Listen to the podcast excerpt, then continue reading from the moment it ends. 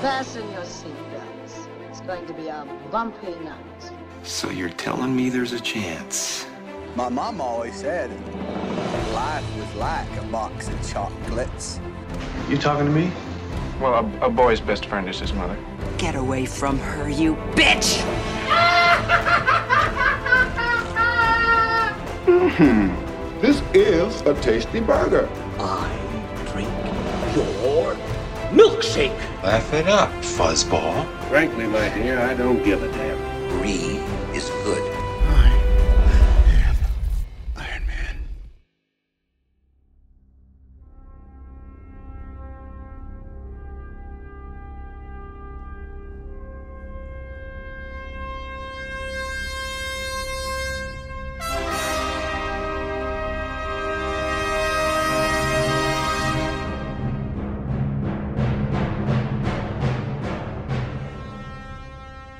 Saludos y bienvenidos al primer episodio oficial de Cine Express Throwback.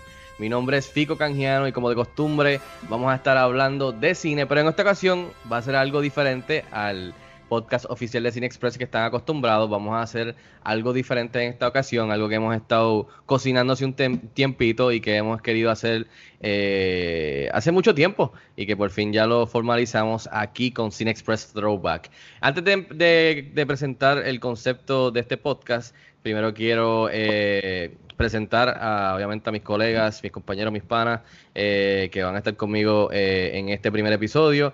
El señor Robert García. Saludos Robert, ¿cómo estás? Saludos, Fico, todo bien, este, ¿verdad? Muy contento y muy emocionado por este nuevo proyecto, algo que veníamos hablando hace tiempito y por fin, ¿verdad? Se nos hace realidad. Así que, hermano, súper emocionado de estar aquí.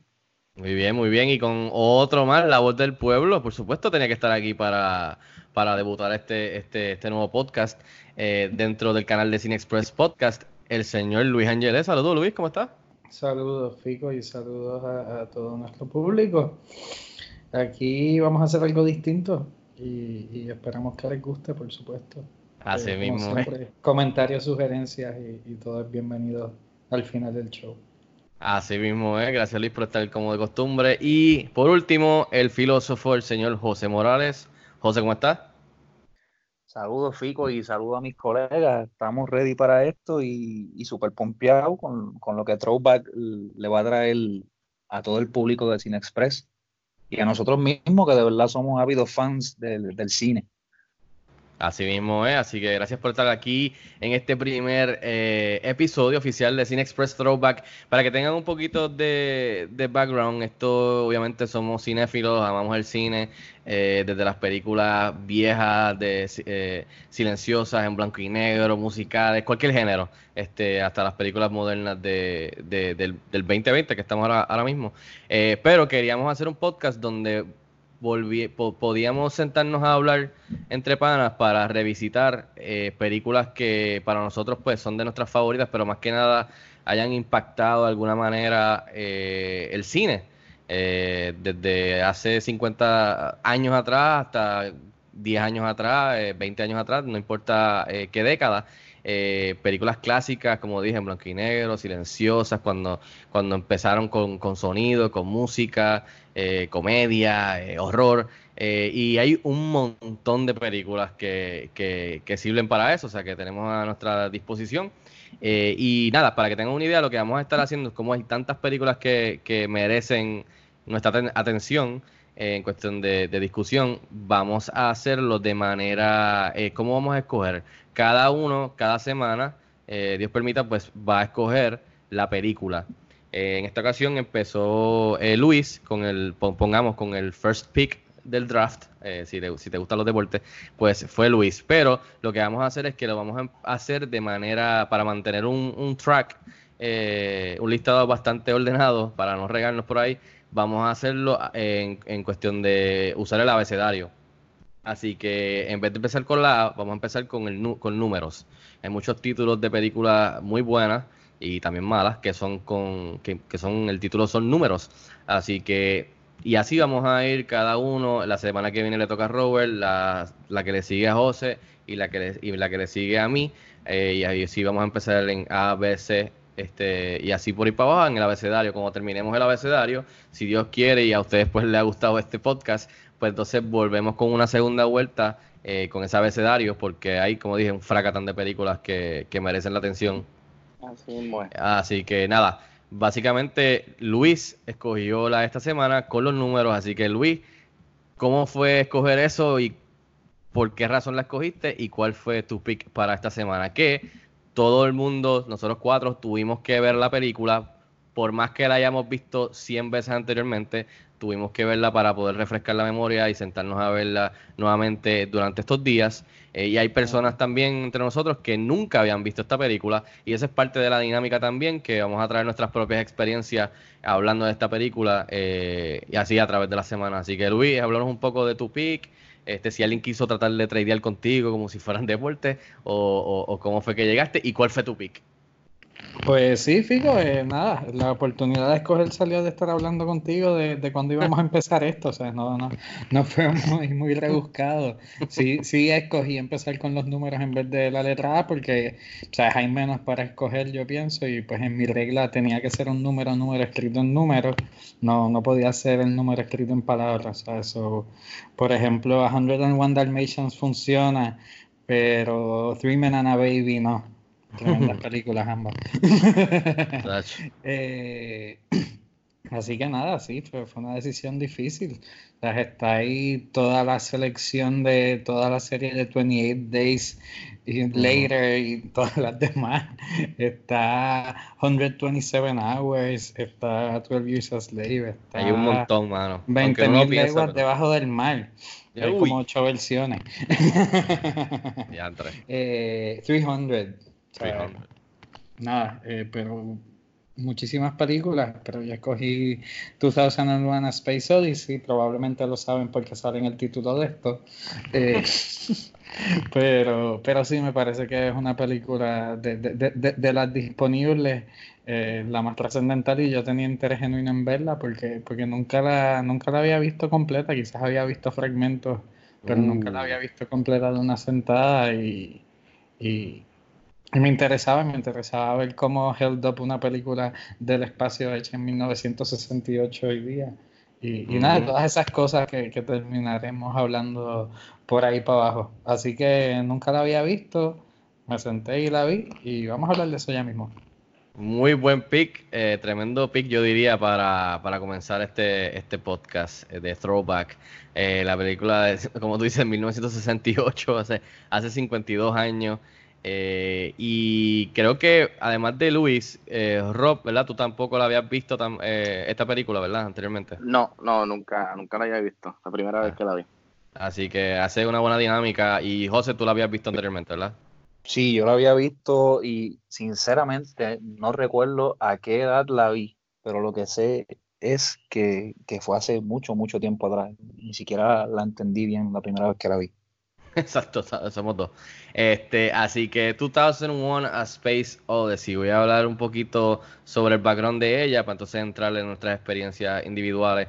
Esta película obviamente es una película del 68 por el gran Stanley Kubrick, eh, dirigida, escrita eh, por él y Arthur C. Clarke, que fue el que, que sus varias historias cortas eh, short stories inspiraron este, esta película, como el short story de Sentinel y, otros cuentos de, Clark. Eh, está protagonizada por Keir Dulia, Gary Lockwood y la voz de HAL 9000 fue por Douglas Rain. Esta película fue distribuida por MGM este, en su entonces y tiene una duración de 142 millones, que hay, hay personas que cuando he hablado con ellos piensan que es una película que dura tres horas o más pero dura 142. Minutos. Ajá, minutos, perdón, minutos, perdón. Eh, y tuvo una, un presupuesto para aquel entonces de entre 10 y 12 millones y en la taquilla logró 146 millones, a, diferencia de ese budget. Eh, la película fue nominada para varios Oscars ese año, pero ganó solamente efectos visuales, eh, que fueron responsables pues Stanley Kubrick y el señor Douglas Trumbull que es un pionero en, visual effects para muchas de las películas de ciencia ficción, Blade Runner, Star Trek The Motion Picture, Close Encounters of the Third Kind, y por ahí para abajo tiene una tremenda carrera. pero más dedicada a ese aspecto de, de los visual effects. En el 91 la película eh, fue reconocida por la Biblioteca del Congreso de Estados Unidos y fue seleccionada para su preservación por el National Film Registry. Y para que tengan una idea, eh, en, el, en el poll que hace Sight and Sound, que hace esto, estos listados con los críticos y también con los directores cada 10 años, ellos se sientan y hacen este poll para sacar las 10 películas, las 10 mejores películas de, todo, de toda la historia. Eh, y lo han hecho por décadas. Y en la última que fue en el 2012, que ya mismo pues en el 2022 se reúnen de nuevo y lo hacen, pues en el 2012 esta película eh, logró en la, eh, la posición número 6. Que es bien interesante porque a través, de los, a través de las décadas, por ejemplo, por muchos años, para que tengan una idea de ese, si no saben de eso, eh, Siren Sound siempre tuvo por muchas décadas número uno Citizen Kane. Y a lo largo del, del tiempo se podía ver como la película Vertigo de Hitchcock iba subiendo a, través de ese listado de top 10 hasta que en el 2012 sacó a Citizen Kane y se colocó número uno. O sea que eso va cambiando también con, el tiempo, que es interesante. Pero ahí tienen un poquito de background para que tengan una idea. Este, y nada, muchachos, vamos a empezar con, Luis y Robert. Robert, este, o perdón, Luis, que fuiste el, el del pick. ¿Qué te pareció ver esta película por primera vez, este, después de tanta gente hablar también de ella, o, a algunos que no, pues no les haya gustado? De que pienso, pues mano, me gustó en verdad, me, voló la cabeza. Eh, digo, sabes, hay que estar bien cómodo, pero, pero, pero, pero, pero es hermosa, es hermosa. sí. O sea, que tú apruebas el hype, es lo que quiero decir. Tú apruebas el hype que a través de los años has escuchado de otra gente. Definitivamente, sí, definitivamente me, me, me apenó no haberla visto antes. ¿Y qué, ¿Y qué fue, por ejemplo, un aspecto que fue lo más que te gustó por encimita y que fue algo que quizás no te gustó tanto? Bueno, me gustó la música, la música es espectacular, la música, yo estoy seguro, yo tengo esta concepción probablemente cuando era pequeño de que en el espacio hay un soundtrack de música clásica tocando, tan pronto tú sales de la atmósfera y está todo oscuro, es como que hay este sonido bonito y debe ser por, por los fragmentos de esta película que había visto cuando pequeño. No, estoy ni exagerando de Me gusta, me gusta eso, me gusta. Eh, eh, o sea, está cabrón, pero ahora cuando viejo, en verdad está a veces excesivamente lento y largo y estirar las escenas bonitas, pero, pero nada, es cuestión de, estar dispuesto. Muy bien, y Rob, ¿qué tal tu primera experiencia con 2001? A Mira, este fue una película, ¿verdad? Siempre había escuchado sobre ella, nunca había tenido la oportunidad de, de haberla visto. So, yo entré eh, sabiendo nada, o sea, yo no sabía nada de esta película. Y la película me encantaron, me encantaron los tiros, me encantó la música, me encantó pues la dirección de, de Kubrick, me encantó, sabes que películas como esta ya, ya hoy en día no hacen, sabes, un dato súper curioso es que no hay diálogo por los primeros 25 minutos. Yeah, 25 minutos. Por los primeros 25 minutos no hay diálogo y en los últimos 23 tampoco hay diálogo. Sí, que eso hoy día eso no existe. Hoy en día eso no existe. esta película, sin duda alguna, fue fue, icónica y de seguro le abrió las puertas a otros cineastas a, crear lo que de seguro fueron los Star Wars, eh, los Close Encounters. Eh. So, yo creo que eso es lo único que me gustó de la película, eh, lo visual y la música, porque lo demás me Me, dormí dos veces. ¡Ey!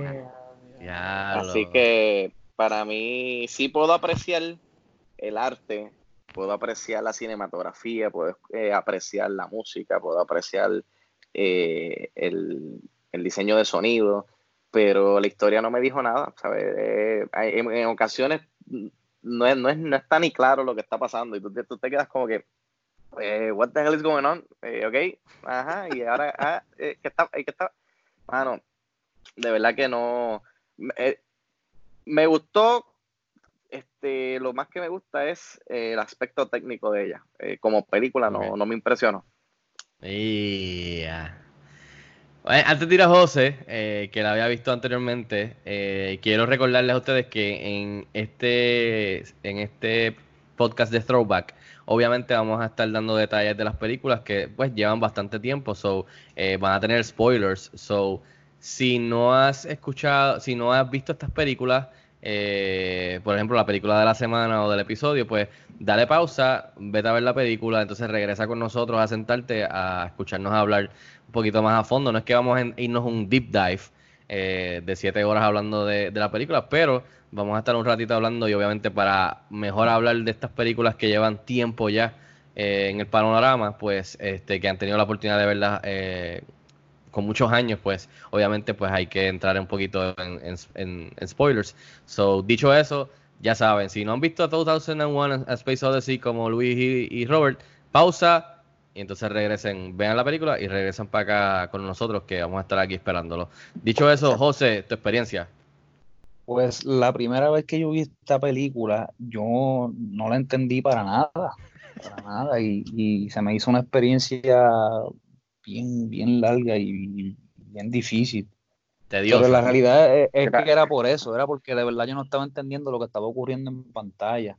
Y uno, pues muchacho, uno está acostumbrado al fast pace, al diálogo, a, ver escenas este, rápidas pero ahora que escucho a, Luis contando su experiencia, ¿sabe?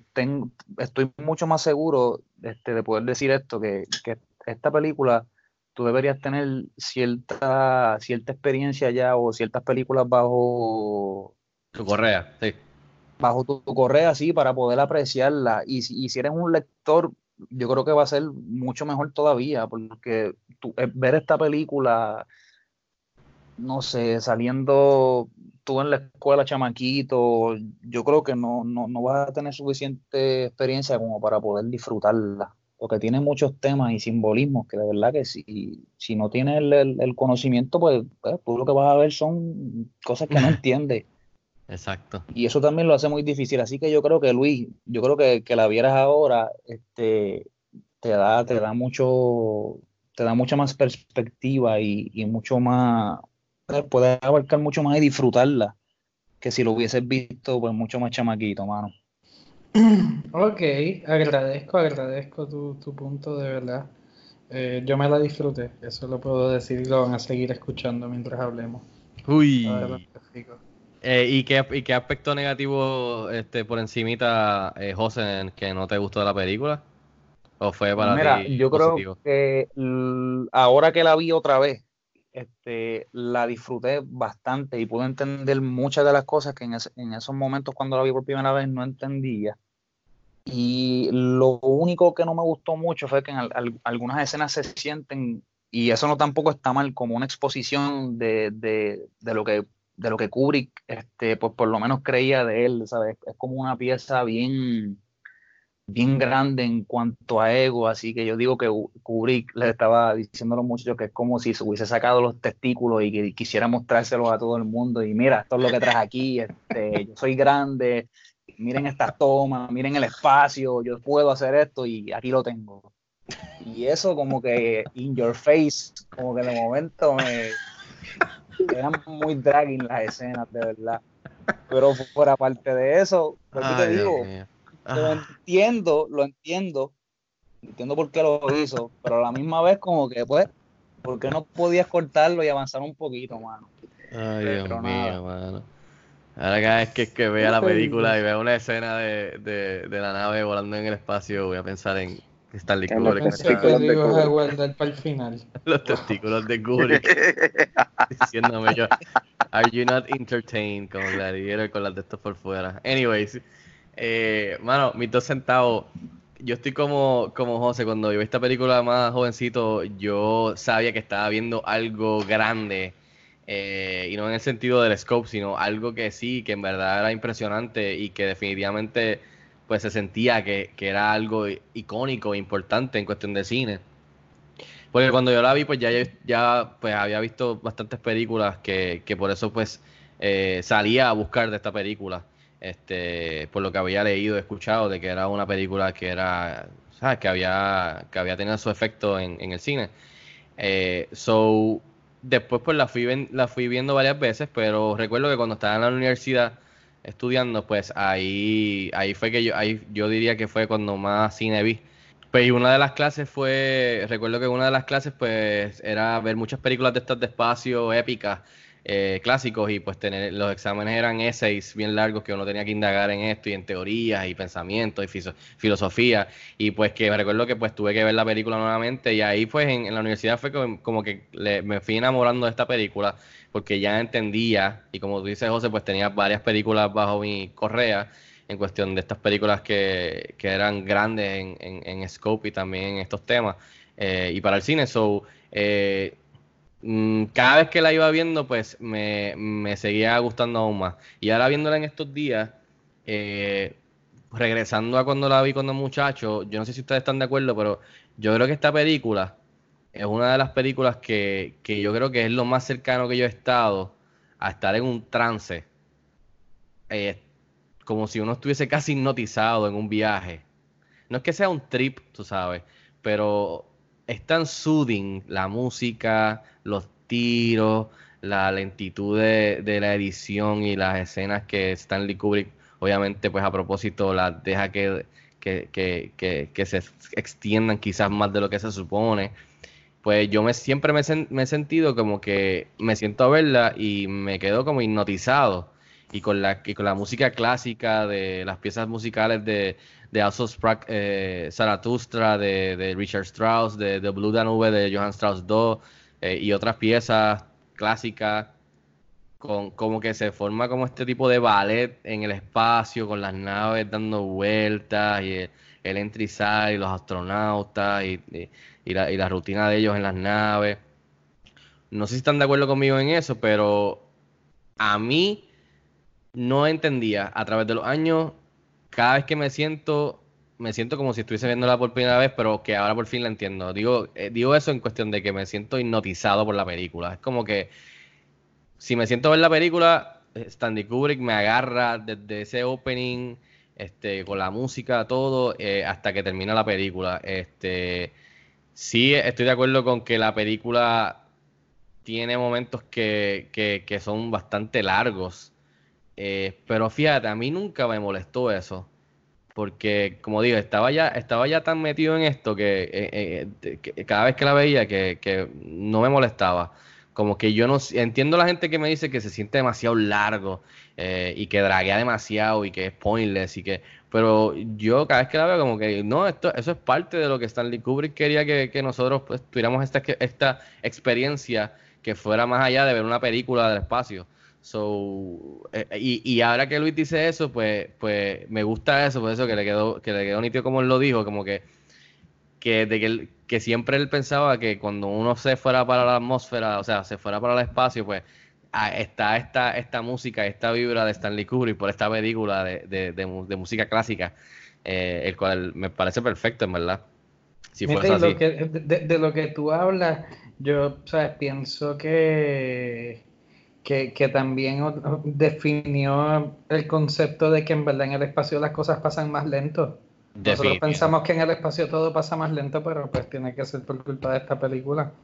Sí, no, no, definitivamente no, no. y Y, que y también... de las cosas que emulan el resto de las películas que, que hablaremos por ahí para abajo todas las Sí, no, y, y- y de la mano con eso que, que tampoco, sí, hay, hay varias personas en la película, pero no, no se habla mucho en la película, o sea, tampoco es como que tú vas a estar hablando mucho en el espacio, yo no sé, como que me pareció bastante, oye, hablando claro, bien adelantado a su época, o sea, en ese aspecto Definitivo. Stanley Kubrick es un genio, súper adelantado, los efectos visuales 52 años después, después de verlo el otro día, mano, se ven súper bien. Y, y es algo que películas, películas que salen en estos años. pero- Bueno, sí, no, pero yo digo más los, más el espacio, más los Ah, no, tiros, más las supuesto. cosas que él quiso hacer, que fueron con efectos, tú sabes, que asumo yo que en esa época pues definitivamente fueron prácticos. Ob- obviamente estaban comenzando con los trucos de, de, de efectos que no fueran prácticos, pero la mayoría es práctico y, mano, they hold up, son 52 años. Mano, para que tengan una idea, 68. para que tengan una idea, los efectos visuales tomaron 18 meses en completarse y costaron 6.5 millones del presupuesto total que fueron de 10.5 millones de dólares. Que además de la mitad de la película fueron los efectos visuales. Yep, Y se Y Kubrick. Kubrick estaba determinado en que cada efecto tenía que verse realístico. Y, mano, ¿sabes? Yo me imagino cuando esta película salió, le tuvo que haber volado la mente a todo el mundo, porque, ¿sabes? Esto es antes de Star Wars, esto es antes de, de todas estas películas que han sido también pioneras dentro del género de la ciencia ficción. Y para ese entonces, ¿sabes? Unos efectos visuales como lo que vimos en esta película de las naves rotando bien lento en el espacio, este, las escenas que están en la luna, eh, ¿sabes? O sea, yo puedo, o sea, puedo, apreciar que, que, esta película fue un, fue un game changer, eh, no solo para el género de ciencia ficción, sino que para, para el cine en general. Sí, ¿no? Y películas que, que ¿sabes? hablemos un, un, poquito antes de seguir de películas que sin duda eh, inspiró, o sea, Star Wars, Close Encounters of the Third Kind, eh, Interstellar. Eh, yo diría que básicamente la, el noventa y pico por ciento de las películas del espacio son. No sé si el, tenga que ver, pero Planet of the Apes también. Yo, yo no sé si. Yo puede, no sé cuál, ser. puede ser, pero Star Trek. Eh, Gravity de Alfonso Cuarón, o sea, todos estos Gravity, cineastas, sí, todos estos cineastas, todos estos cineastas salieron, o sea, ellos han dicho públicamente que 2001 es una inspiración, George Lucas lo ha dicho, Steven Spielberg lo ha dicho, estamos hablando de, de gente que son los duros en esto, que vinieron después, la ola de ellos, de talento, y no mm. cabe duda de que Stanley Kubrick, tú sabes, lo que para nosotros decimos relajando que Nolan es papá Nolan, pues para ellos, o sea, era papá, papá Kubrick. A papá porque, Kubrick. Sí, y no sé si ustedes también piensan, no, yo sentí ahora que la vi de nuevo, que esta película va muy de la mano, que tiene la misma vibra oscura y siniestra, no sé si, no es depresiva, pero que, que otra película de Stanley Kubrick comparada a las otras películas que él hizo, que va de la mano con The Shining, que lo estaba, se lo estaba hablando, se lo estaba mencionando José, no sé si, si tú piensas igual. Como que tiene mucho que se siente. Sí. Este, como que, y eso me pareció interesante, como que, que, puede ser visto como un double feature de alguien que está confinado de su experiencia en un hotel y, y esta experiencia que pues en el espacio estás confinado a estas, a estas naves. Y me parece que, que, que ese double feature estaría bien gufiado uno hacerlo, discutirlo. Eh, pero sentí eso, como que comparado con otras películas de Stanley Kubrick, como que la más que va, que, que, encaja la vibra y el, y el y los temas son con son con es con The Shining también de, de Stanley Kubrick. Eh, no sé si quieran ir por encimita de, de, de, la trama, pero me gustaría rápido eh, tocar al, algunos puntos, eh, bullet, porque para, para, no indagar mucho, pero quiero ver la, las reacciones de ustedes. La película obviamente comienza hace wow, que cuatro millones de años, yo no sé cuántos, cuántos años, millones de años atrás, en la época prehistórica, en donde un monolith, un monolito alienígena aparece a, cerca de uno, de una tribu de, monos, de, de, de, apes, y, y, ellos no saben qué son, le tienen miedo, y estamos hablando de que, como dijo eh, Robert ahorita, que la película empieza 25 minutos sin diálogo. Hay música, hay sonidos, más nada. Y aquí pues se le aparece este, este, este, este monumento a ellos que no saben, al principio están asustados, después empiezan a tocarlo, eh, y ahí brinca a este mono que está jugando con unos huesos y se inspira eh, con la idea de que ese hueso lo puede usar como un, una arma, como un weapon. Y de ahí pues brinca que pues eh, ese es como que ese monolito es una inspiración a abrirle la mente a, los, a estos monos, a estos apes, para, digamos, evolucionar, ¿verdad? Si no estoy mal. Eh, incluso sí, vemos como ellos... proceso evolutivo. Sí, y, y, vemos como hasta habían dos grupos que se estaban peleando por territorio o por comida. Y entonces uno de ellos pues usa el hueso y le cae encima al otro. Y ahí vemos como, obviamente, bien, bien, bien humano de nosotros, pues eh, eh, usar la arma, o sea, weaponize eh, lo que tenemos y la situación para eh, controlar a, a, la otra persona. Eh, y mano, yo no sé ustedes, pero para mí, siempre que lo veo, tengo que decirlo, siempre vamos. Esa es la palabra correcta. Porque ese, técnicamente, ese es el flash forward de edición más largo en tiempo en la historia. Estamos hablando de esa época prehistórica y el cuando tira el hueso en el aire con la música. el, el, el, hueso que vuela. Sí. Ese es el brinco en cuestión de tiempo y de, y de flash forward más extenso en línea de tiempo en la historia y le quedó brutal.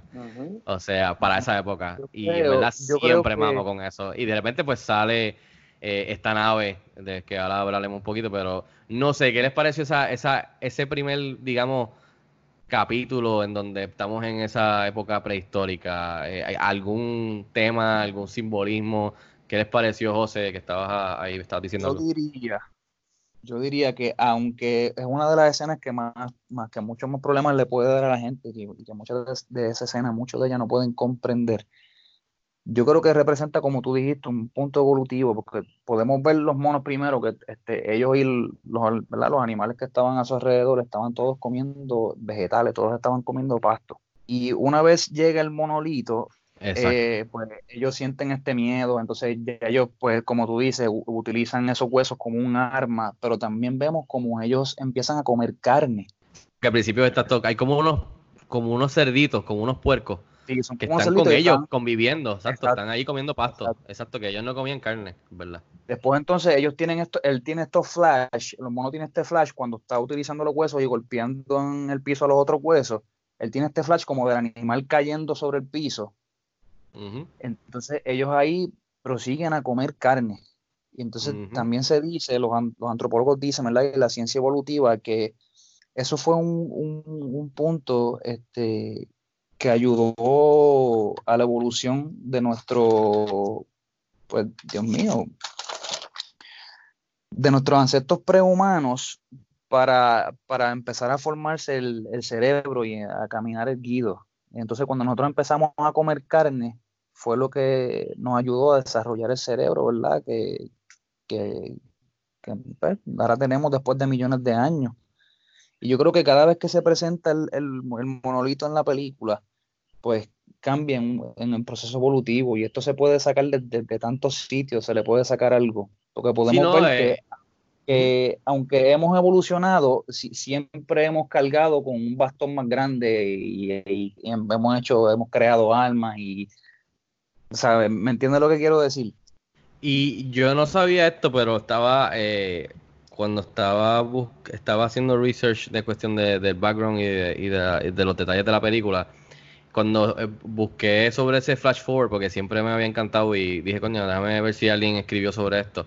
La persona que no recuerdo quién fue el que escribió esto, pero eh, me pareció bien interesante, es que ese flash forward él dice que no fue confirmado por Kubrick ni nada, pero algunos de los que trabajaron en, la película sí lo mencionaron, es que ese flash forward va del hueso en el aire, de una arma tan simple, va a otra arma que nosotros creamos y que dicen muchos de ellos que, aunque Kubrick no lo, no lo confirmó, ese, esa nave que vemos después eh, del hueso es una nave con cierto tipo de como un arma nuclear, nuclear, exacto, Que va de un arma a otra arma, que me pareció interesante si en verdad esa fue la intención de Kubrick. Pero eh, lo que tú dices, vemos entonces a, a estos apes que, que matan a otro eh, territorio, comen carne, incluso antes ellos estaban en cuatro patas, de repente tú los ves que se están parando en dos patas. So, esa es la intención de Kubrick. Entonces, eh, no sé, Luis, eh, algo más que quieras añadir de esta parte de, prehistórica, que yo sé que tú dices que pues que los, a los monos no se veían muy bien en cuestión de efectos visuales. no, no, hermano, en verdad que no, después, ¿sabes? Sí, sí. Eh, empezaron mal, pero ya, ¿sabes? A los cinco minutos ya yo estaba con ellos. Pero dije, pues si, si, comprábamos a, a, los Planet of the Apes viejos, pues, pues, pues casi lo mismo. A mí no me molestaron por eso, así como que yo estoy acostumbrado a los de Charlton Heston, como que... Exacto. Yeah, eso que ya. Este, ¿y tú, Rob, algo que quieras añadir en esta época No, oye, pero ah, no, no, me diste oportunidad de hablar. Perdón, perdón, Luis, dale, perdón. No, no, o sea, en verdad esta, eh, esta parte tiene las escenas más dramáticas, en verdad, de la película. Esos monos, el, showdown entre los fue, fue, bastante me interesa, me, interesa y, y matan ahí, la, la, ganga mata a un mono y después vienen un montón a patear el caído y se creen la hostia. Y, Exacto. Pero algo que pues me interesa, eh. Luis, como primera experiencia, cuando la película ahora sí, ¿qué tú estás sintiendo que estás pensando? ah, yo no sabía que esto venía.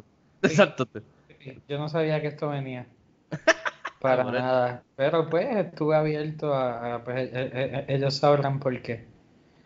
Interesante. ¿Y, y tú, Rob, en cuestión de que te sientas a ver esto y empieza en esta época y tú estás, what the hell is going on? Sí, no, no, yo dije, pero qué, qué carajo esto, esto no es una película en el espacio, o sea, me cogió fuera de base, pero también tiene que ver con que ver, yo no, no, no es la primera vez que la estoy viendo y una película que quizás yo te podría mencionar algunas otras películas que quizás mi papá la haya visto en el televisor y yo me haya sentado y haya visto como que bits and pieces, pero esta era una película que yo no sabía nada, yo sabía que tenía que ver con el espacio. O sea, al ver que comienza en la época prehistórica y con los monos, eh, pues yo rápido lo asocié con que te, eh, tenía que ver con, con, la evolución del hombre.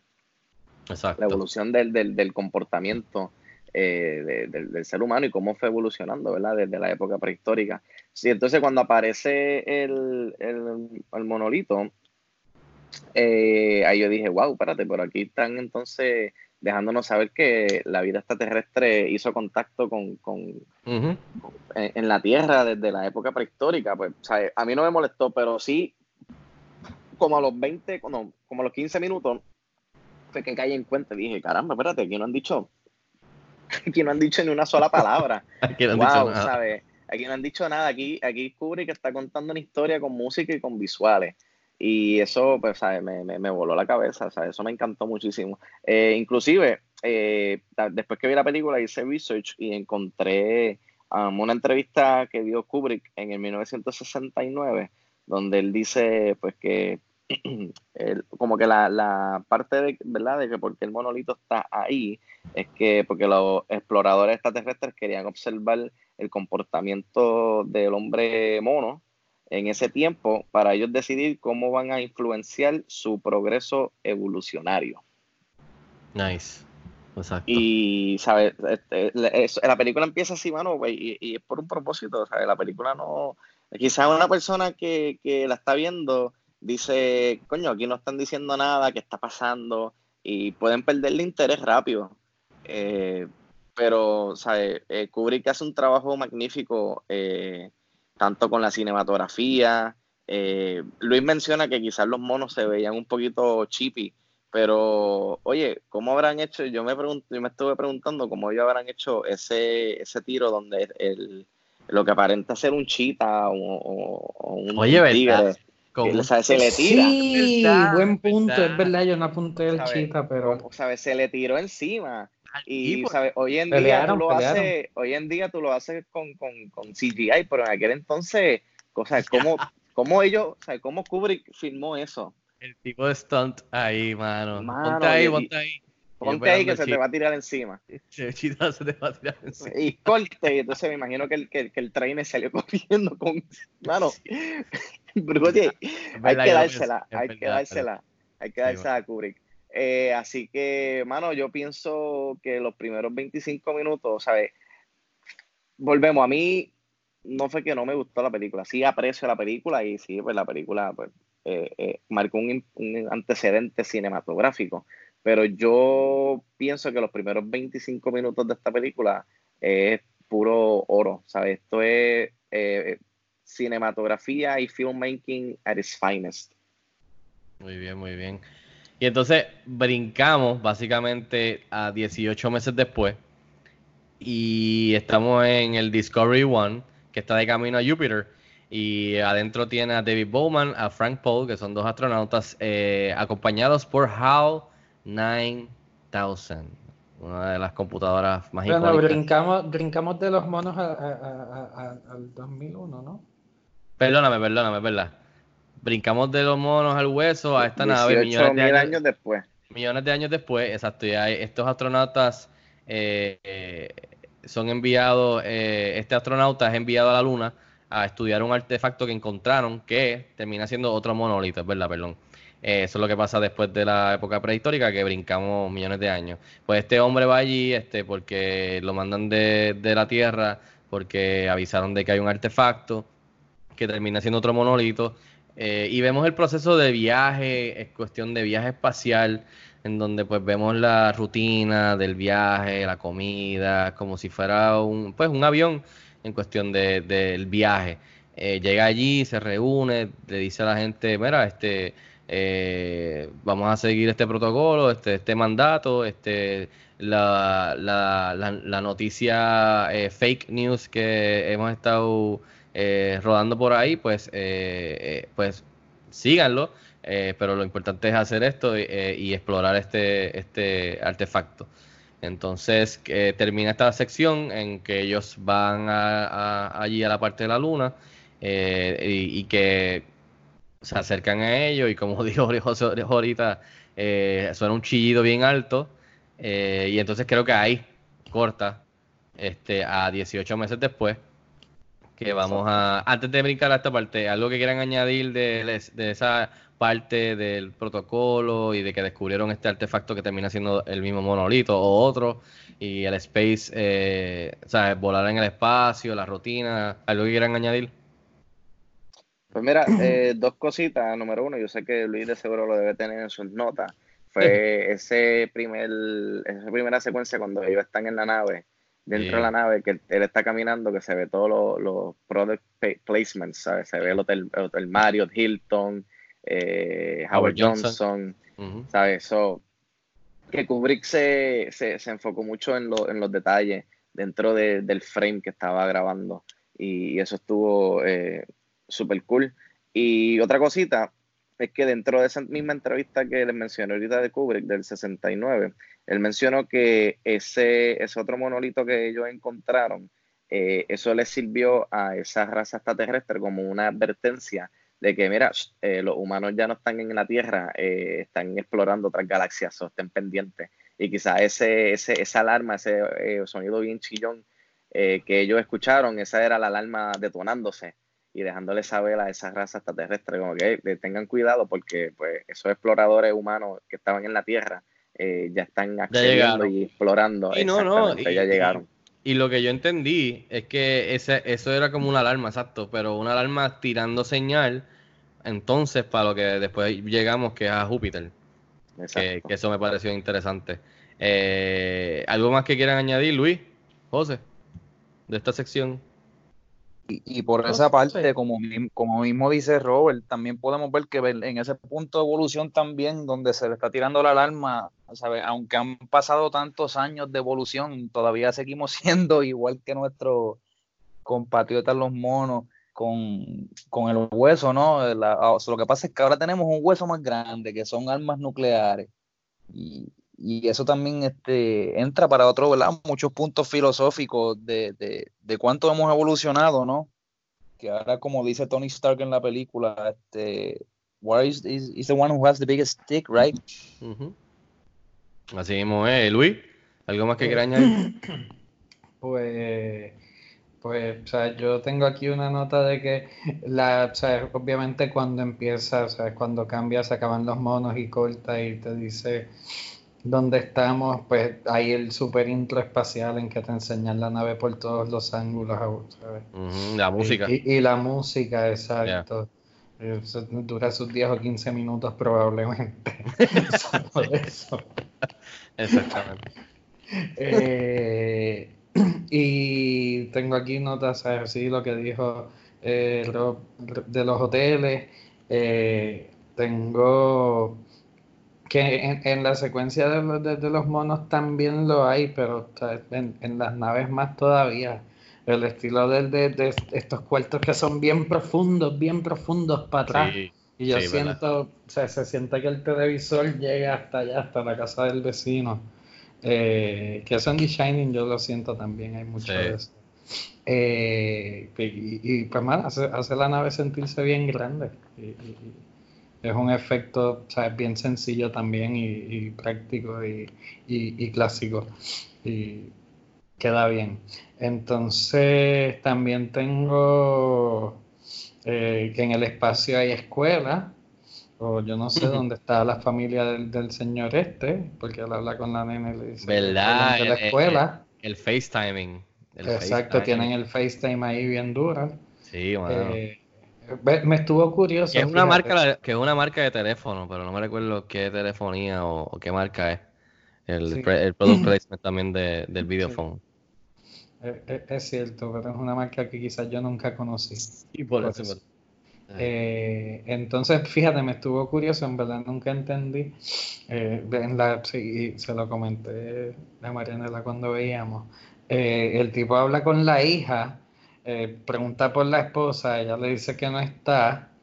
Él le dice, ah, pues dile a tu mamá que voy a llamar mañana. Ah, y tu cumpleaños es mañana, happy birthday. Pero pues si vas a llamar mañana. También.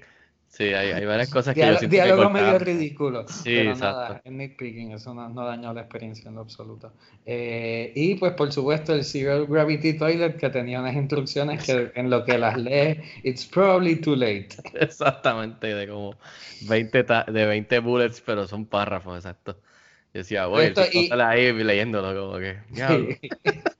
De, seguro no le da tiempo. Y por supuesto que, que yo lo googleé y, y las instrucciones, y tú las lees con calma y están bien complicadas. Ah, pero puedes sí también, también y leerlas. ¿En pues, serio? claro. Pues quiero pues leerlo. claro. Quiero leerlo. Eh, eh, es bien complicado, pero es porque te da muchos pasos. Hay ducha, te explica cómo lavarte las manos. Hay dos tipos de. Yo no sé, en verdad. De seguro, de seguro no. Mucho detalle, mucho detalle. De seguro no te da tiempo. ¿Qué, les eh, pareció cuando caminaban los astronautas al monolito? Ah, a mí me gustó la foto. Eso sí, la foto es como que mi hermano Charrito, en verdad, ustedes fueron para allá a tomarse una foto, eh, selfie. O sea, faltaba el, o sea, que, que, el que la estaba tomando, o sea, quisiera salir, pero... Pero tú dices, tú dices José, que estaban caminando, que no estaban caminando adecuadamente como flotando. Como se supone, que estaban caminando que no se veía, ¿verdad? Como, como decir, porque la luna es un sexto de, de, la gravedad de la Tierra, así que yo creo que they didn't pull it off. No sé si era verdad.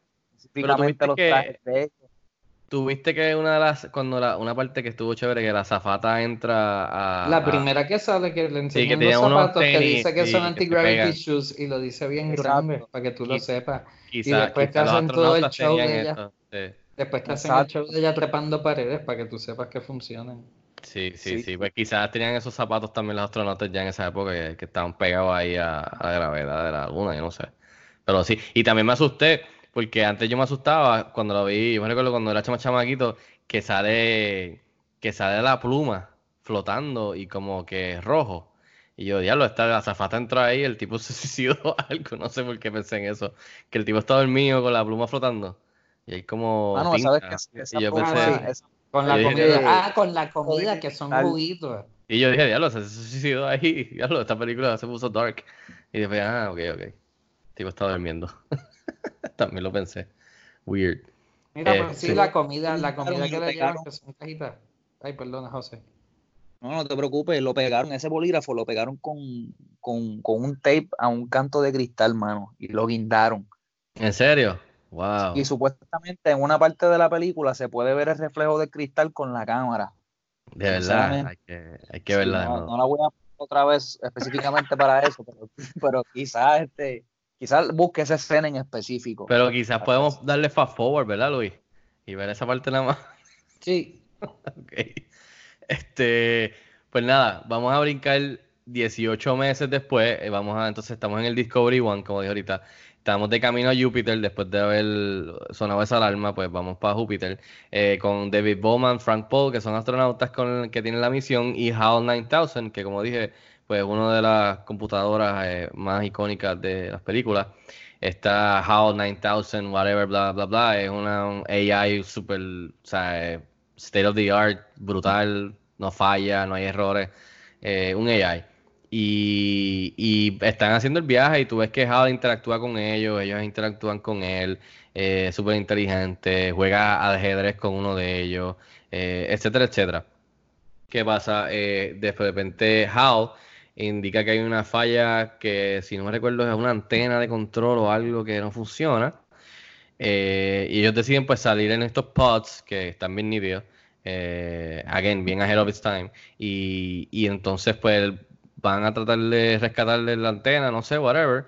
Eh, y entonces cuando regresa, pues ellos encuentran que no, hay nada malo, pero le indica que, que tiene un error, o sea, que es un error humano. Y que él sugiere que si no, si no me recuerdo, la, la reinstale de nuevo y que deje que falle para entonces él poder, para poder figure out cuál fue el problema. Entonces, Y en una de las escenas más icónicas para mí, además de ese flash forward de, edición, es cuando ellos se meten, porque ellos no empiezan a no a confiar en Hal y, notan algunas cositas malas. Eh, se meten este, en el pod, ¿verdad? A hablar para que él no pueda escuchar. Y el, la manera que Kubrick deja este tiro de ellos dos hablando, pero en el fondo tú ves la, el ojito de Hal a mí me encanta esa escena. Para mí esa es una de las escenas más icónicas de la película. Y pues obviamente eh, después ahí brincamos a intermisión, a un intermission, eh, que ya eso no existe hoy día, de música. Y regresamos con esta misma parte de la trama. Pero eh, cuando regresamos, uno de ellos, Pooh, sale a reparar la antena y obviamente, pues Hal eh, lo mata. O sea, el otro astronauta se lo ve volando por la ventanilla, que me pareció funny. Pero en verdad es efectivo porque te dice, oh shit, espérate. Eh, y te coge desprevenido eh, cuando por primera vez lo ves. Y también Hal mata a los demás humanos que estaban suspended, este, asumo yo, durmiendo. que habían otras personas que estaban también ahí, pero estaban asleep. Los desconecta y se mueren también. Y entonces el otro astronauta, que es el que queda, pues sale a rescatar a Pooh en una extensa secuencia de rescate. a, tratar de coger el cuerpo del otro astronauta para traerlo. Pero cuando lo trae de regreso, le dice a Hal que abra las compuertas, whatever. Y Hal le dice, bien icónico también, I'm sorry, no puedo hacer esto. La misión que tenemos es una más importante que la vida de ustedes. No puedo dejar que ustedes la caigan. Y le dice, loco, abre la puerta, abre la puerta. Y obviamente pues se da cuenta que tiene que, después de haber estado 20 minutos buscando el cuerpo del tipo, tiene que soltarlo porque estos pots tienen como unas como una garras, unas manos. Eh, y tiene que pues soltar al tipo después de haber pasado el trabajo. Para entonces asumo yo, ¿verdad? Que como que abrir manualmente un hatch. Este, y por ahí pues entrar. Eh, antes de terminar con la, con la película, porque ya estoy en, en Star Act, ¿Qué les, ¿Qué les, pareció toda esta parte del Discovery One, los dos astronautas, ver a HAL, 9000, este, todo este revuelo que, que, pues, que de, en cuestión de la trama en esta parte? Eh, Luis. Va, en verdad, mucha atención definitivamente porque tú le vas cogiendo el odio a HAL también, y, y, pero a la vez está en todas partes, así que es inevitable. So, so crea mucha atención y, y, y de nuevo, eh, para ser en el 1968. Bien clavo con lo de la AI y el miedo. Que también ha inspirado muchas, muchas películas y muchas tramas también el AI. Así mismo. Y lo más que me eh, encantó de ese tiro es que obviamente él no, él no te lo lo dice después, el cual yo pienso que quizás no era necesario. No sé si Robbie y José están de acuerdo. De que la escena que él está los dos astronautas hablando, él, él lo después lo dice, que él lo dice como que, ajá, yo, yo vi que ustedes están hablando mal de mí y que porque leí los labios. Como que no necesitaba decirlo porque en verdad eso quedó brutal, como que él, él vio lo que estaban hablando porque obviamente no tenía sonido, so pudo escuchar, o sea, pudo descifrarlo leyendo los labios. Eh, y él sabía ya como que el plot de que cuando volvamos, pues vamos a desconectar a este, a esta computadora. Este, y eso me pareció a mí genial, lo del lip syncing y eso. Este, no sé, José, Rob, ¿algo más que quieran añadir en esta área? Y nos quedamos a cuando el tipo vuelve a entrar a la nave. Esa, esa fue mi, escena favorita de toda la película.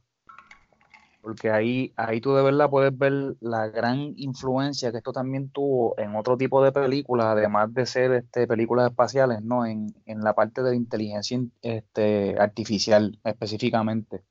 Y también recordé a David en, las películas de, Alien. Yeah. Y, y, cómo en, las últimas películas no le dieron, pues, se fueron bien adentro en, lo que sentía, ¿verdad? Este, David siendo inteligencia artificial. Y yo creo que eh, todos estos personajes, al igual que en la película de Her, son inspirados en, en, en HAL.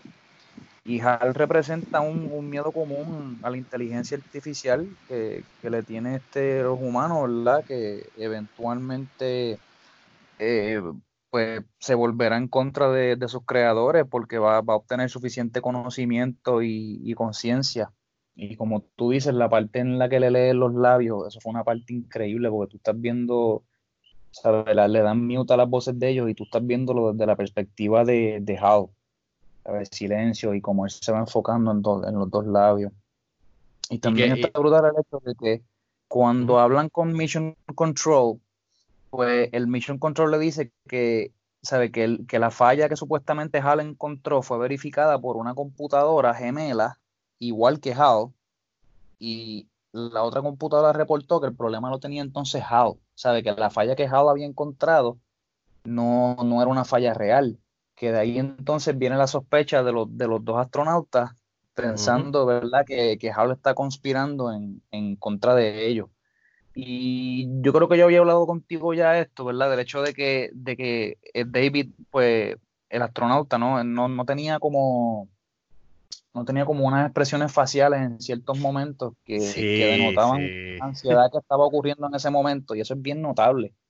Pero aún así, yo, ¿verdad? De, viendo todo esto desde afuera, yo siento una tensión increíble porque yo estoy pensando, wow, mano, esto es una computadora que tiene un, conocimiento mucho más avanzado que, cualquier ser humano puede tener y tiene la capacidad de controlar toda la nave, me ve desde todos los sitios y es, un, es una cosa bien frightening, mano. Sí. Que, que tú sepas que, sabe, que esta computadora está a cargo de todo lo que va a pasar, ¿sabe? Y, tú te sientes básicamente powerless. Sí, vulnerable. exactamente como de esa manera, bien vulnerable y, de verdad yo decía, Dios mío, yo no quisiera estar nunca en una posición como esa, mano. Tiene que ser algo bien, bien cagante, de verdad. ahora que lo mencionas, yo creo que eso sería una de mis negativas de la película. No en todos los actores, pero específicamente en estos dos actores, pienso que no eran tan buenos que digamos. Porque sí, no tenían mucho que hacer, pero eh, de lo que tenían que hacer no, no me lo vendieron específicamente el que termina siendo ya en esta área como el protagonista contra Hal. Y sí, Hal con la voz de él los opaca a ellos dos, pero e, ellos dos no me decían nada, no, no, no, no, no transmitían lo que tú dices, lo de estar tenso. El, protagonista cuando vas a rescatar al otro astronauta eh, tiene la misma expresión como por 15 minutos y tocando botones y cosas, y tú como que, ok. Eh, cuando le hablas a Hal también no hay ningún cambio casi en la voz ni en el tono, como que, que creo que ese para mí sería la única debilidad que en verdad no es tan grande porque no, tampoco hay mucho espacio para, para, para desarrollo de estos dos astronautas, ¿me entiendes? So, diría que ese sería un minor flop, un minor, este, eh, un desacierto pequeño para mí de, de, de la película. Eh, Rob, esta sección, antes de brincar ya para el final de, de 2001. Eh, ya yo estaba pidiendo comida por Uber Eats. Ah, ok. Ah, en la película, cuando la viste. Sí, sí, ajá. ¿Por qué? Sí, porque ya, quería que se, ya quería que se acabara. Ah, diantre, ¿verdad? Que a ti todo este aspecto de la historia, de la que hay, a ti no te, te, te capturó. No, no, no, definitivamente que no. A mí lo que a mí me capturó el, aspecto visual, pero el cuestión de la historia no.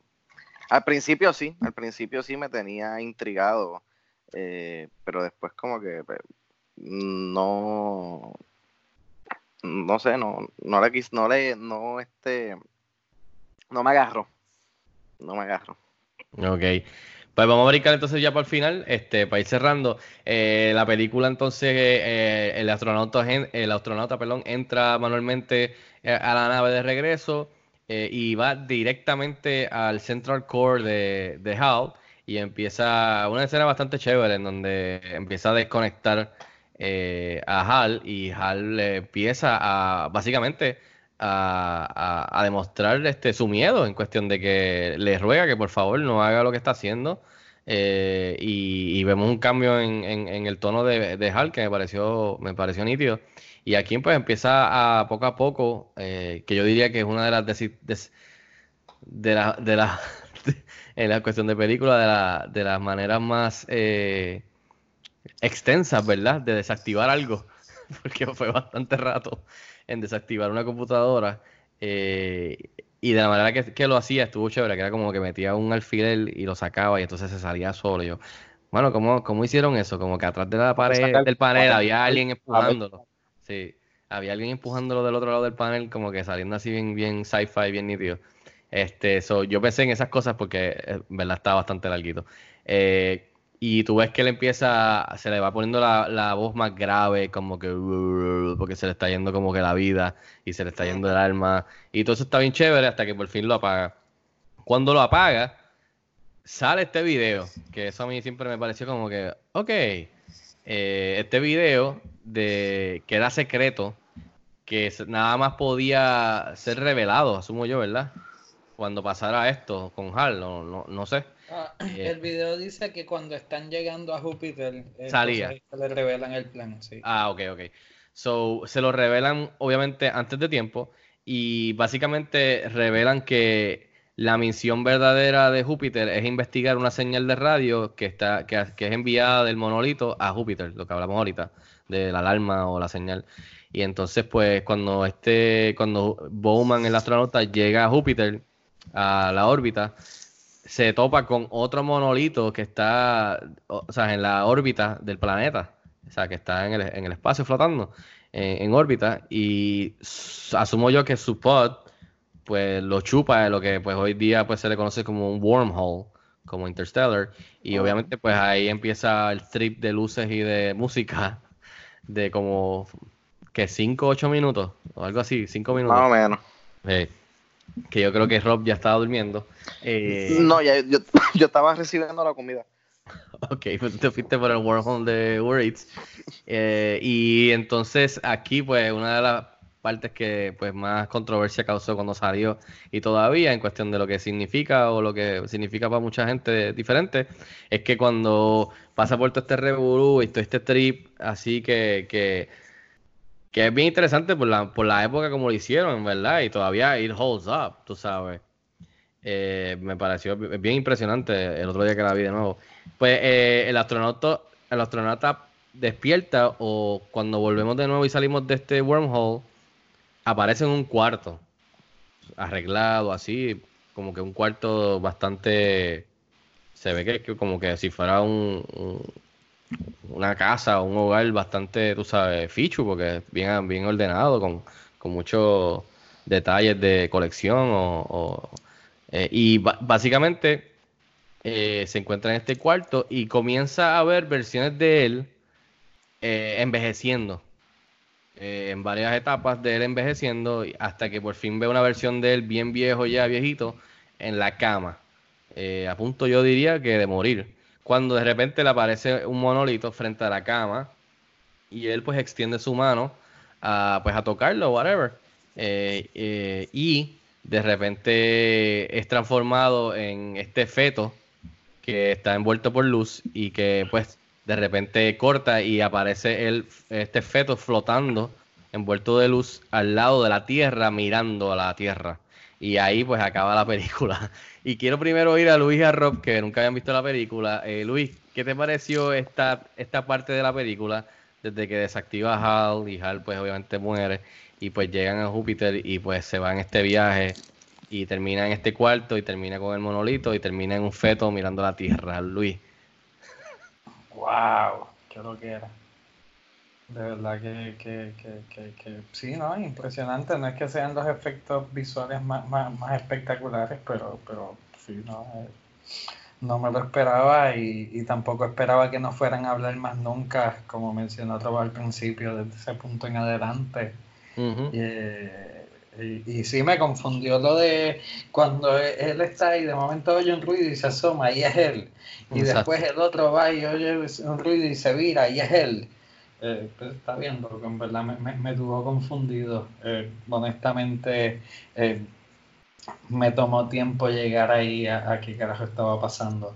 Pero, pero sí, nada, ellos terminaron de ver el estudio del humano y pues iban a la próxima evolución y la próxima evolución es, el infante volador. infante volador. Ok. Este, Rob, tu experiencia con el final. Eh, mano. ya yo dije, por fin, amén. No, mira, este. Yo estoy de acuerdo con, con Luis, que, ¿verdad? Eh, estos seres extraterrestres que fueron los que eh, eh, plantaron, ¿verdad? Los monolitos a lo largo de la película, a lo largo de, los tiempos de verdad que se desarrolla la película. Eh, ya, ¿verdad? Ellos estaban eh, listos para la próxima evolución y pues nuestro personaje principal fue eh, The Chosen One.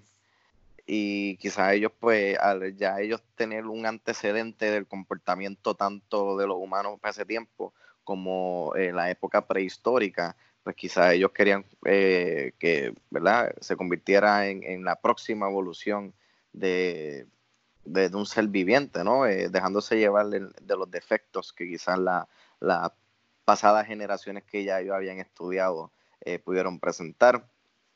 me gustó mucho el tiro que se ve el, el, el, niño flotador mirando lo que es la, la, tierra, ¿sabes? Ese efecto, esa cinematografía en ese momento eh, mano, o sea, súper brutal, eh, icónica. Eh, la música, la música, o sea, como bien mencionaste, en los últimos 23 minutos de, película no, hay ni una sola palabra, ¿sabes? Todo, es todo música y, contar la historia visualmente. Así que para mí la película empezó fuerte, terminó fuerte en el medio, que, ¿verdad? uno como que se pierde y uno está tratando de descifrar qué carajo está pasando. José, tus pensamientos en el final, después de verlo el otro día otra vez.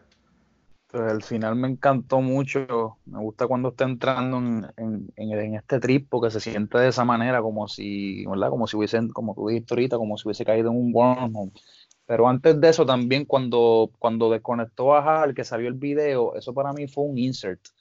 Y ese insert este, me recordó mucho al comentario que, hiciste ahorita sobre The Shining. Específicamente ese insert me, recordó porque tú, no sé si se recuerdan cuando, ya que este, al final cuando se acaba la película presentan la foto en The Shining ah, donde Jack salió en el party. Es, es, un insert bien parecido y ahí tú puedes ver el estilo de Kubrick que, que tú también sientes en, en The Shining, igual que cuando él llega al hotel.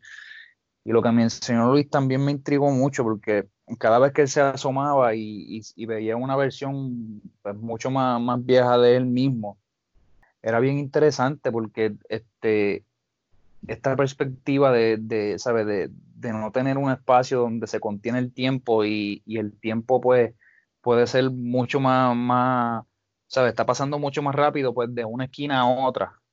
Y pasando en el mismo sitio. Exacto, en el mismo espacio. Eso para mí es bien, bien intrigante. Eso es una idea que siempre me ha encantado un montón. Y, sí, que ya, que ya lo humano en ese aspecto ya, ya evolucionó a llegar a ese spot donde ellos querían que llegáramos, donde el tiempo pasa a la misma vez en, todo ese mismo cuarto. Que también parece un cuarto que como, como, que, como, que como que ellos están, así como el, como, como, como el hotel, pero también era como un cuarto donde ellos estaban mirándote, como que estaban estudiándolo a él, como se veía un cuarto bien weird, bien weird, exacto. Como he was being watched. y, de, y, de, verdad pues, me voló la cabeza. Esa escena me voló la cabeza porque ahí, ahí en esa escena, bueno, y en todas las otras, ¿no? Tú puedes ver específicamente, ¿sabes? El tanto y tanto material que han sacado de esa película es increíble, mano Así que cuando tú ves ese niño flotador ahí, que como dice Rob, que, que sabe como que we grant you superpowers, y ahí él está contemplando a la tierra, allá mirando para abajo. Pregunta que le hago los tres. Pues cada uno, cada uno que me diga. El, el, el, Star Child, que así se le se referencia a la película. Se le dice Star Child. Ustedes lo ven como que es eh, mirando la Tierra como que es el Chosen One, va a salvarlo, es la próxima paso en la evolución de los humanos, o ven como el Star Child como una amenaza a la Tierra. Bueno, he's looking down, ¿sabes? Él está mirando hacia abajo a ellos, o sea, que la perspectiva la, la, utilizaron de esa manera, ¿o no? Pero si mal no recuerdo. ¿Tú pensarías que el próximo paso es que él es una amenaza a la Tierra o que él va a salvar a la Tierra? Bueno, yo diría que es una amenaza, no sé. Ese, ese, como cuando pasó con lo de Alien, que se dieron cuenta que pues que no habían hecho no había hecho bien con su creación y entonces querían destruirlo. Ok. ¿Y tú, Luis? El Star yo, no había pensado esa parte negativa, en verdad, para mí era como Superman. Y aquí empieza Superman. Ahorita cae a la tierra y lo cogen Prima Kent Martha. Oh my god. ¿Y tú, Rob? ¿Positivo o negativo? Ah, perdón, Luis, dime. No, no, no, adelante, Rob, adelante. Mira, yo pienso, ¿verdad? Esto es un, un, buen punto, no lo había analizado hasta ahora que lo mencionaste. Eh, yo creo que no lo veo como una amenaza porque a lo largo de que se ven los monolitos, o sea, no representaba una amenaza, o sea, como que no se veía algún tipo de evidencia violenta por parte de esos seres extraterrestres hacia los humanos que estaban estudiando, ¿no? Porque pues, cuando ellos activaron el alarma, cuando vieron el segundo monolito, eh, o sea, yo, yo estaba esperando que quizás pues uno de ellos se fuera a enfermar, uno de ellos se fuera a morir, eh, uno de ellos algo fuera a pasar con uno de ellos, pero la realidad es que no, simplemente pues escucharon la alarma. So, yo pienso que quizás es como que pues este, este, this is the chosen one, este es el que va a, traer este, eh, ¿verdad? Eh, balance to the force y va, a arreglar la situación. yo, no, yo no lo vi como que, que fuera una amenaza porque no había evidencia que, eh, ¿cómo se dice? Este, nos dijera lo contrario, ¿no? O sea, que tocaste decir que el Star Child de Kubrick era como si fuera Anakin. No, no, utilicé esa referencia, pero no significa Por que. favor. No significa que, que, que ¿sabes? Que el fucking este Chosen One de Star Wars. Bueno, yo le voy a dar la última palabra a Luis porque él fue el que escogió esta semana. Luis, este. Ah, no, yo, yo tenía, tenía un comentario adicional eh, eh, reflexionado en lo que mencionaba José. Y, y en un momento ahí al final yo lo pensé cuando, cuando se le aparece el monolito en el cuarto ahí frente a la cama dije, ya, en verdad, cabrones, los monolitos son los aliens. Es como que... O sea, se aparecen donde les da la gana cuando les da la gana. No es como que nadie los puso ahí. Ellos son los monolitos, son aliens. Ya, perdón. Interesante. Lo bueno de esta película que obviamente desde que estrenó, pues hay gente que no les gustó y hay gente que les encantó. Y a lo largo del tiempo, pues ha creado su, su propia, tú sabes, eh, ¿cómo se llama? Eh, ha dejado su delegado en el cine. Este, después de ver la película, Luis Rob, ¿justifica el hype? Eh, están, se alegran que la vieron por fin. Este, Luis, que tú fuiste el que escogiste esta película. Sí, sí, lo dije al principio, me alegro que la vi, me apena no haberla visto antes, aunque después me lo pusieron en perspectiva, pero igual. Eh, eh, ¿Y justifica? todo, todo, todo, todo, absolutamente. Ok, ¿y tú, absolutamente. Mira, yo creo que esta película no es para todo el mundo. Yo creo que esta película eh, o sea, una persona que quizás no la haya visto, ¿verdad? De esta generación, que están acostumbrados a, que, ¿verdad? Pues una película sea positiva desde el principio, o sea, te esté diciendo todo lo que está pasando, todo lo que va a pasar, todo lo que ha sucedido, que te estén hablando desde los primeros créditos hasta el final de los créditos, pues quizás encuentre este tipo de película aburrida. O sea, puedo ver, puedo ver eh, personas que quizás tú les recomiendes esta película y digan, eso es 2001 es senda mierda pero también puedo apreciar gente que diga, oh, 2001 es una obra, ¿sabes? es una película eh, que primero que te da mucho de qué pensar y te da mucho de qué analizar. So sí justifica el hype que tiene. Eh, a mí, como lo mencioné ahorita, ¿sabes? Esta es una película que visualmente estaba muy por encima de los estándares del cine en, para el 1968 cuando estrenó por primera vez. Y un dato curioso es que en, el, en la primera screening, en el primer screening que hubo de esta película, aproximadamente 261 personas se levantaron de su asiento y se fueron. That sounds legit. O sea, dijeron, no podemos con esto, o sea, y se fueron de, de la premier. So, sí puedo ver como esta película Down the Line, yo me sentaré a verla nuevamente y me seguiré, seguiremos analizándola. Siento que es una película que no tiene fin al análisis que tú le puedes brindar porque tiene tantos aspectos, desde el significado de los monolitos, desde el significado de, de los monos al principio de la película, hasta el significado de la inteligencia artificial y del personaje de Hal, eh, es una película que, ¿sabes? Podemos estar hasta el resto de nuestras vidas analizando y, apreciando, ¿sabes? Eh, por lo menos yo personalmente estoy abierto a, sentarme a verla nuevamente y quizás, pero Rob, si te dormiste dos veces y pediste Uber Eats y comiste. Hermano, Ah, sí, No eso. Lo Sí, I know, I know, I know, pero es que quizás es eso, quizás va de nuevo a lo que mencionaron al principio del podcast, cuando Luis dijo, yo, qué bueno que esta película la vi ahora cuando ya yo tenía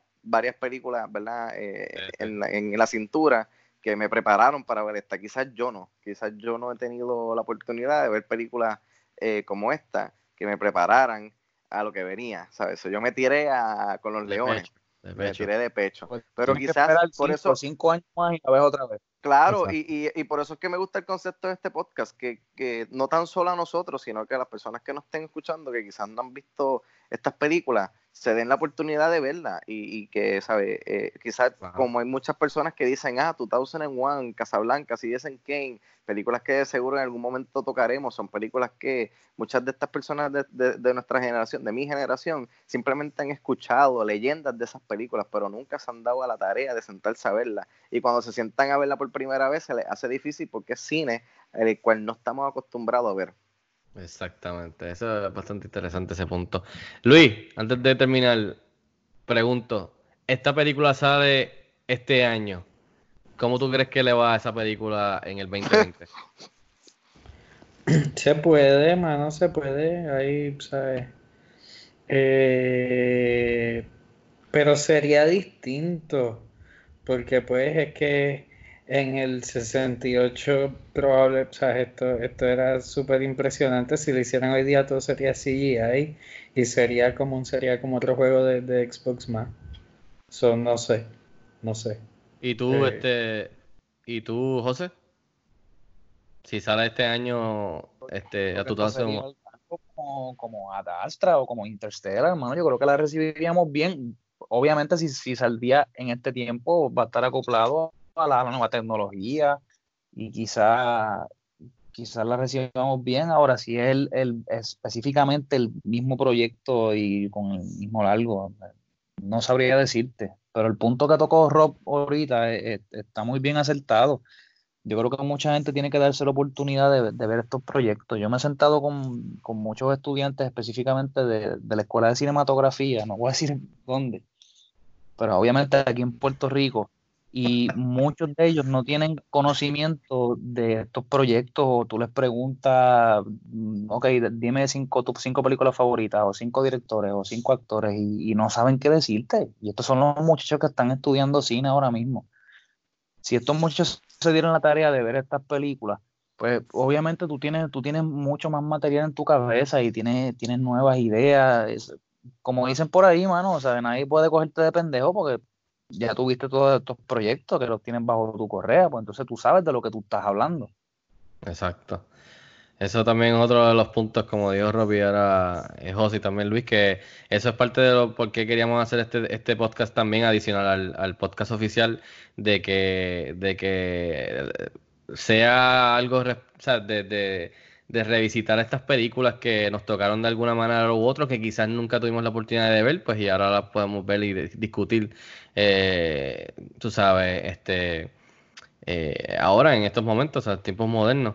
So, y, y que la gente que nos escuche, pues también, pues que, que quizás, pues si ya la vieron, pues, pues nos escuchen hablar de ella y también, pues, los pompea a revisitar la película ellos mismos también. Y los que nunca la habían visto estas películas, pues, este, pues obviamente, pues le den pausa al episodio y vayan a verla y después vengan con nosotros a Hangiel a hablar un poquito sobre ella. Este, so, por eso es que también estamos bien pompeados en, en comenzar este, este, este podcast de Cine Express Throwback. eh, que si Dios quiere, pues esperemos que a ustedes les guste también. Este, yo, antes de cerrar, yo diría que obviamente la, la última película que yo creo que quizás se acerca a este ritmo hipnotizante, trippy, yo creo que fue la última Blade Runner 2049, la secuela.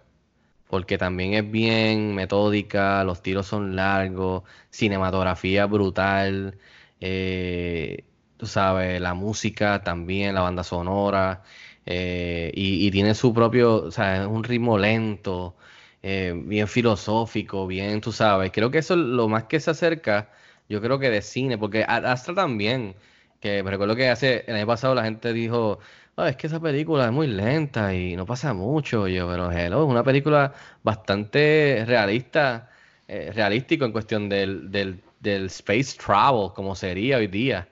Este, viajar a la luna, viajar a un sitio, este, y es un astronauta que en verdad hace mucho solo, que no tiene con quién mucho hablar ni nada. No es como que es una, no es Star Wars o Star Trek, y hay peleas en el espacio, tú sabes. So, creo que esas dos películas serían los más que se acercan en, en, en cuestión, en cuestión de concepto, de concepto de, de lo tecnológico y de, de la historia. Y a esas dos películas le fue bien con la crítica y le fue bastante bien el box office, así que, como dice Luis, yo creo que pudiese que tuviese break de que yo pudiese ver lo que dijo Rock, como que diablo, Stanley Kubrick este año, una película que técnicamente está, es, un- es una maravilla y la música, wow, qué genio, poner música clásica, eso no lo vemos desde hace tantos años, eh, una película del espacio, eh, como, y que la crítica sería lo de la historia, como que la historia no estaba tan tight, que no, que estaba un poco all over the place, que aunque lo entendían el, el punto de lo que Kubrick quería decir, pues que quizá se le fue un poquito de las manos. Yo, yo vería como que ese sería como un consenso. Pero, pero es algo muy interesante que podemos hablar de eso y obviamente es como decir quién es mejor, LeBron o Jordan y, y nunca vamos, a, o sea, nunca vas a poder materializar ese, ese, esa rivalidad en cuestión de verlos a ellos dos jugar uno para uno en su prime.